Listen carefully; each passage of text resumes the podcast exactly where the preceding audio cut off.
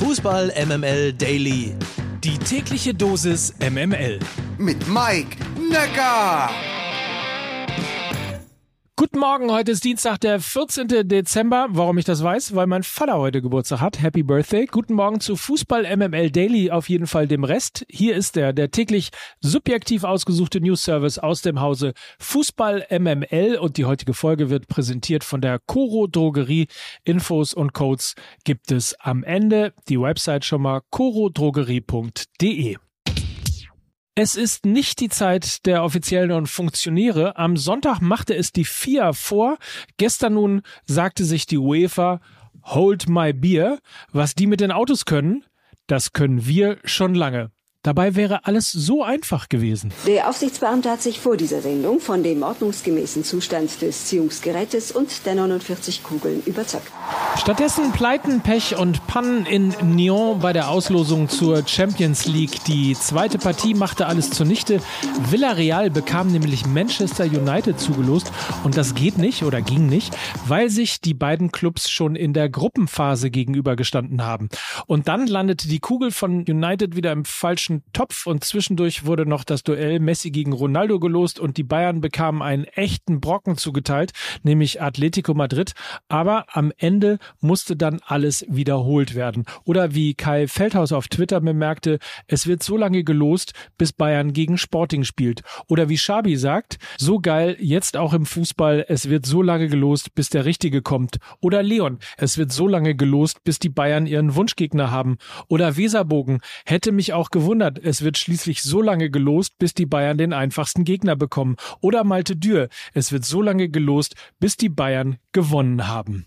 Am Ende wurde dann in der Tat neu gelost und Der Aufsichtsbeamte hat sich vor dieser Sendung von dem ordnungsgemäßen Zustand des Ziehungsgerätes und der 49 Kugeln überzeugt. Und hier sind sie nun, die Achtelfinalbegegnungen der UEFA Champions League. Paris Saint-Germain gegen Real Madrid. Inter Mailand gegen den FC Liverpool. Villarreal gegen Juventus Turin. Atletico Madrid gegen Manchester United. OSC Lille gegen FC Chelsea. Benfica gegen Ajax Amsterdam. Sporting gegen Manchester City und RB Salzburg gegen den FC Bayern. Die Hinspiele finden am 15. und 16. sowie 22. und 23. Februar statt. Die Rückspiele sind für den 8., 9. und 15. 16. März angesetzt. Gestern noch 100% Lena mit Lena Kassel, aber es setzt sich, wie ich merke, so langsam auch bei euch Hörerinnen und Hörern von Fußball MML Daily durch die Expertise von Lena, denn Burkhard Asmuth fragt direkt nach der Auslosung, kommt der Fußball MML Daily Brennpunkt morgen mit Lena Kassel? Hatte sie Salzburg auch auf der Liste der schweren Gegner für die Bayern? Ich äh, hatte Lena bis gerade noch nicht auf der Liste, aber Burkhard, dein Wunsch ist uns Befehl. Guten Morgen, Lena.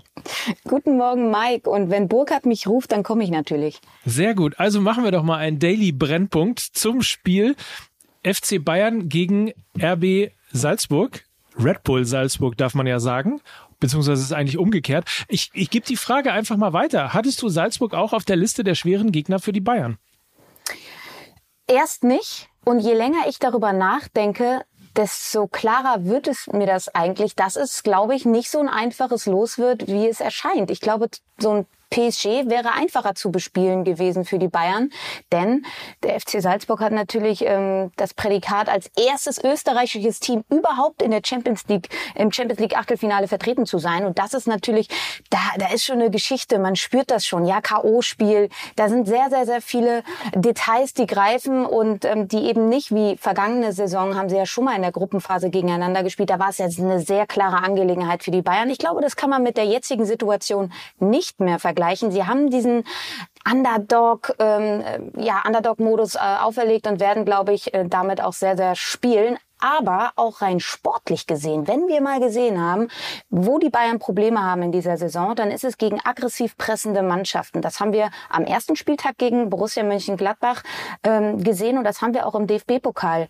äh, gegen Borussia Mönchengladbach gesehen. Sie haben Probleme damit, wenn der Gegner aggressiv presst. Da sind sie einfach sehr fehleranfällig oder wie die Fachmänner und Frauen ähm, sagen, nicht so pressingresistent. Und ich glaube, sie haben nicht so eine feine Konterabsicherung mittlerweile. Ähm, wenn du Upamecano und Hernandez in die 1 gegen 1 Duelle schickst, dann ist das teilweise sehr wackelig. Und ich glaube, genau das kann dem FC Salzburg zugutekommen. Und deshalb wäre PSG ein einfacheres Los gewesen für die Bayern als der FC Salzburg. Und man muss ja auch mal sagen, ne, 15., 16., 22., 23., das sind die Termine für die Hinspiele. Das hm. ist ja auch noch ein bisschen Zeit, ne? Da kann ja noch was passieren.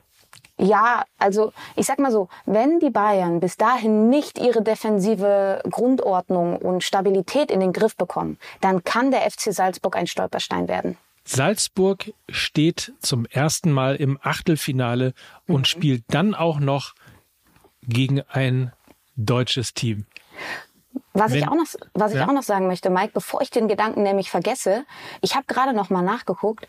Karim Adeyemi hat ja auch, es ist natürlich die Personalie beim FC Salzburg, hat in der Jugend beim FC Bayern gespielt und wurde aussortiert. Also das ist ja dann auch noch mal äh, ein bisschen brisante Geschichte in diesem Duell mit dabei. Dann kann er sich ja äh, schön rächen, bevor er dann zu Borussia Dortmund geht.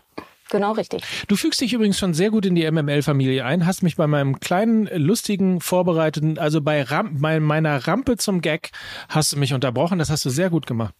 Ich hänge zu viel mit Lukas Vogelsang ab. Eigentlich wollte ich nämlich sagen, wenn Red Bull Salzburg das erste österreichische Team im Achtelfinale der Champions League ist und dann noch gegen eine deutsche Mannschaft trifft, dann meldet sich an dem Tag ganz Österreich Krankel. Sehr schön. Ich sag ja, du lernst langsam Vogelsangisch. Ich, ich weiß, ich kann es gar nicht anders sagen, äh, als wie es ist. Gratulation dazu, Mike Nöcker. Wirklich. Chapeau. Vielen Dank, Lena Kassel. Hab einen feinen Tag. Wünsche ich dir auch. Ciao. Tschüss. Reibungslos verlief dann die Auslosung zur Europa League. Dort wurden die Playoffs für die Zweit- und Drittplatzierten aus der Gruppenphase sowie der jeweils Gruppendritten aus der Champions League ausgelost. Die deutschen Begegnungen sind RB Leipzig gegen Real Sociedad und Borussia Dortmund gegen Glasgow Rangers. Dann folgen noch FC Sevilla gegen Dinamo Zagreb, Atlanta Bergamo gegen Olympiakos Piraeus, FC Barcelona gegen SSC Neapel. Was ein geiles Spiel. Zenit St. Petersburg gegen Betis Sevilla, Sheriff Tiraspol gegen Sporting Braga und FC Porto gegen Lazio Rom. Frankfurt und Leverkusen sind als Gruppenerste jeweils direkt für das Achtelfinale qualifiziert. Hinspiele für die Playoffs sind am 17. Februar, die Rückspiele am 24. Februar.